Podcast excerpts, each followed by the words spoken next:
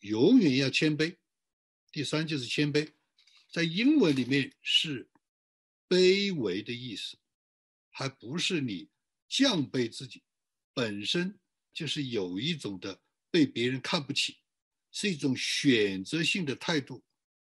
谦卑第一件事情是选择低的位置，自己选择低的态度，自己选择低的位置，而不是抢一个位置。他说：“如果你选择一个低的位置，没有任何人跟你打仗，没有任何人跟你过不去，所有跟你过不去的人都觉得你抢了他的位置，那你就选择低的位置。”你永远是顺利的，这个叫谦卑。我得三十年前我就听过，对今天的影响。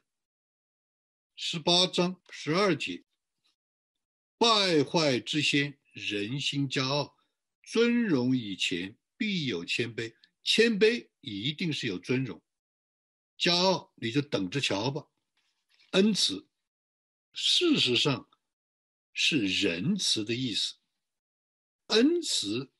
就是当别人觉得不够、不配、没有有条件的、该的这个时候，特别宽容、丰富的给人。别人跟你争的时候，别人觉得他或者不配的时候，或者他觉得他根本没有期待的时候，或者他觉得根本就不应该的时候，一种特别的有恩的仁慈。这个很难的，在今天的时代都是讲条件的，都是讲对等的，啊，都是讲精准对接的。而这个它是丰富的、无偿的、不计回报代价的，是你不配的，是你没有想到的，是你觉得不应该的，它丰富的给你，这不就是为父为母的心吗？恩慈，有恩慈的，通常人只要是有肉心的，不会不被感动的。谨慎，在四章十三节，你要持定训诲，不可放松，必当谨慎，因为它是你的生命。十二节，你行走，脚步不至于狭窄；你奔跑，也不致跌倒。